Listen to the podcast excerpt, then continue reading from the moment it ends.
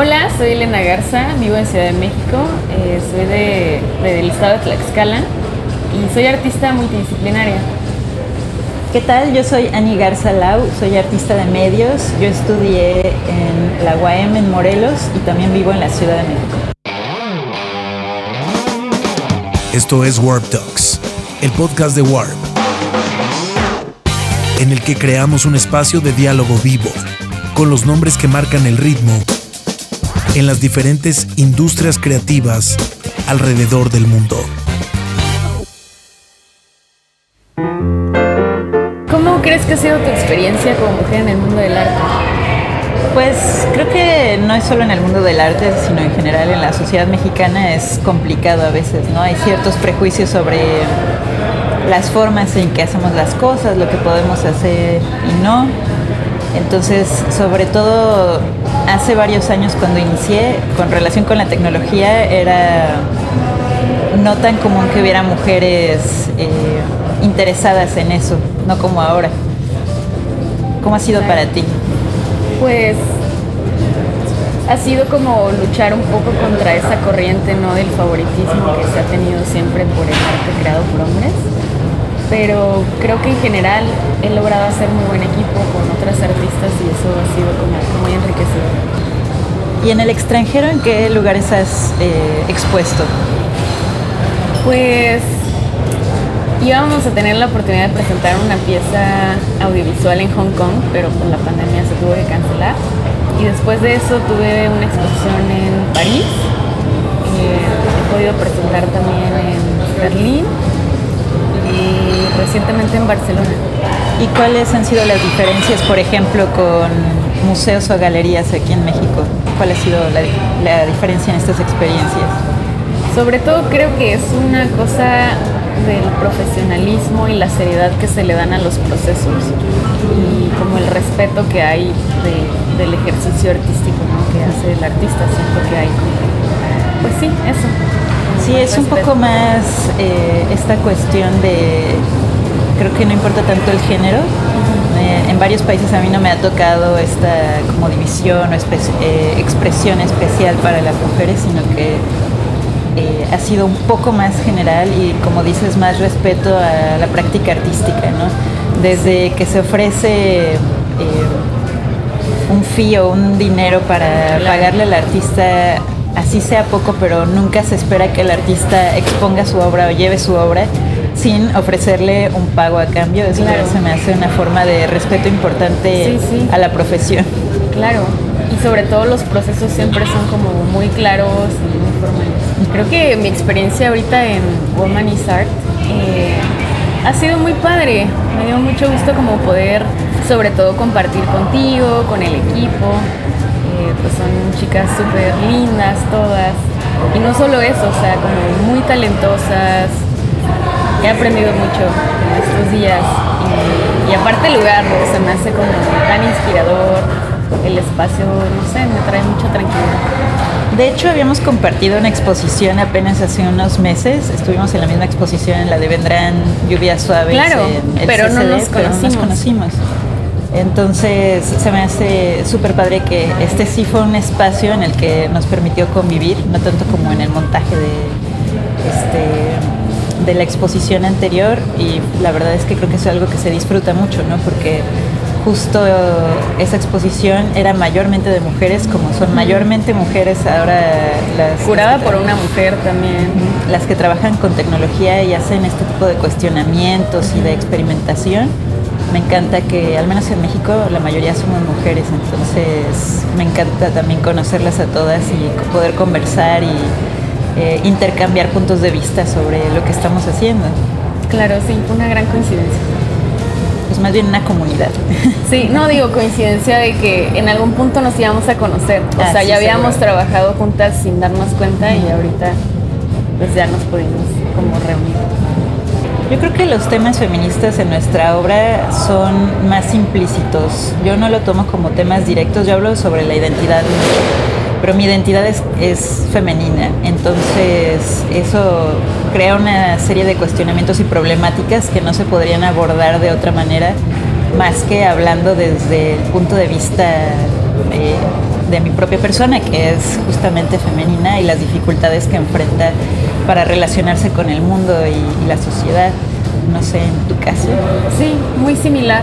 Sí, como que no es un tema sobre el que yo aborde mi trabajo, pero sí creo que el feminismo es parte de mi vida y de mi quehacer artístico en todos los ámbitos y entonces trato de abordarlo desde ahí, ¿sabes? Creo que es muy importante que se aborde el feminismo, ¿no? que tenga una voz en el arte, o sea, tal cual, que hable a través del arte, pero también creo que es importante que no solo la obra hable del feminismo, sino también la postura del artista y las acciones que hace como persona le den como ese poder al feminismo. O sea, creo que las dos cosas son muy importantes. Yo también creo que no solo es importante abordar temas o hacer cualquier tipo de lucha social, ya sea de manera individual o, o profesional también, porque estamos en una sociedad que lo requiere, donde hay mucho prejuicio sobre que creo, que lo más importante es que a veces se invisibiliza la, cantidad de violencia que hay, ¿no? Eh, y eso es un problema grave. Entonces no podemos dejar de hablar de eso en nuestra práctica individual ni profesional. Y por supuesto que yo esperaría que llegara el momento en el que eso no fuera necesario, ¿no? En que eh, simplemente yo fuera una persona y, una, un, un artista sin tener que preocuparme por eh, que como en mi vida personal estoy sufriendo violencias o dificultades, pueda eh, explorar otras cosas. Pero mientras la sociedad no sea justa y equitativa, eh, va a ser imposible que los individuos y las artistas que se desarrollan en él dejen de ocupar un espacio en su vida y en su tiempo para luchar por ese cambio. Claro y además como, o sea, de verlo como un tema central para producir obra y crear diálogo, también que sea como un medio en el que las artistas se muevan y se apoyen, ¿sabes? Que sea como, pues, más hermandad, ¿no? Que también a veces pasa que entre mujeres apenas nos estamos adaptando, ¿no? A, a tener como más equipo, ¿sabes? Como que por muchos años se nos educó de una forma en la que no creamos equipo entre nosotras y creo que es tiempo como Sí, yo creo que eso ya está pasando. Justo esta exposición que, de la que estábamos hablando y la forma en la que yo veo que somos más bien una comunidad mayormente femenina es eh, una respuesta justamente a esta situación, ¿no? Como en el arte hegemónico no está aún tomado el espacio del arte digital, ese sí ha sido más fácil tomarlo como mujeres, ¿no?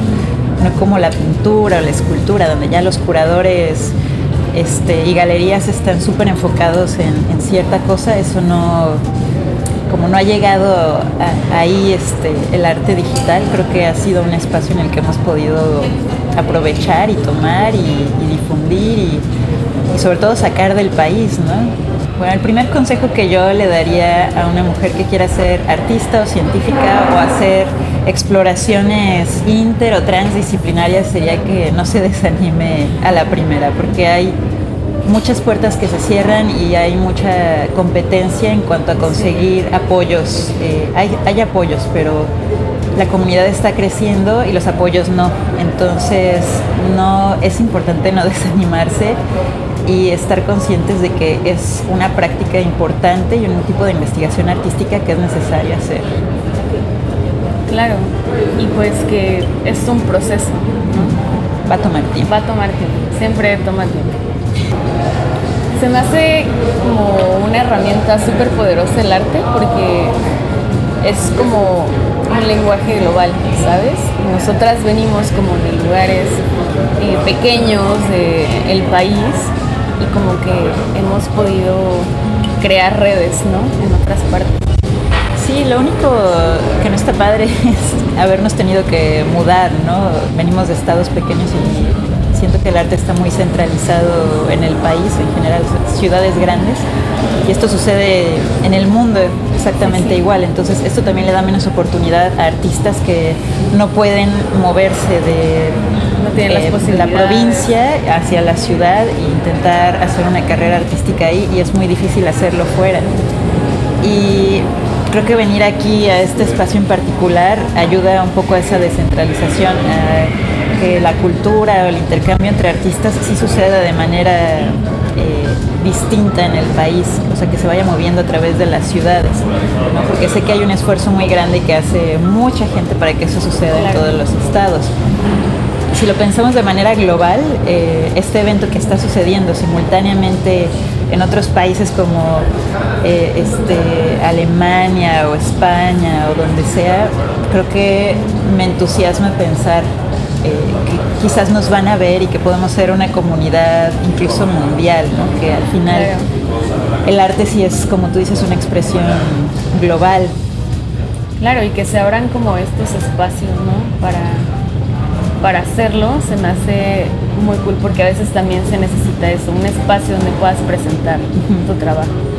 Entonces me gusta, o sea, no solo tiene que ser la galería y el museo, sino también, particularmente en, en mi pieza, siento que la estancia aquí influyó muchísimo porque pues venimos de la ciudad, ¿no? O sea, el entorno en la ciudad es completamente diferente.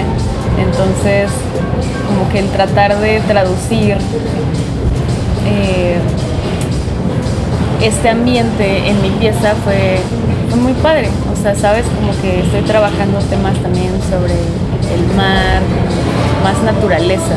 Se me hizo padre como ese contraste Ah, eso de es lo metálico a lo natural. Ajá, está increíble que yo también estoy trabajando mucho con formas orgánicas y muchas de ellas parecen marinas y de hecho no tenía completamente pensado la forma final de la pieza hasta que llegué aquí y este, me dejé influenciar por el mar y el color Claro, no, y la vista aquí en mi cabo es como hermosa. Ajá, para hacer ese tipo de piezas. Creo que es la mejor inspiración.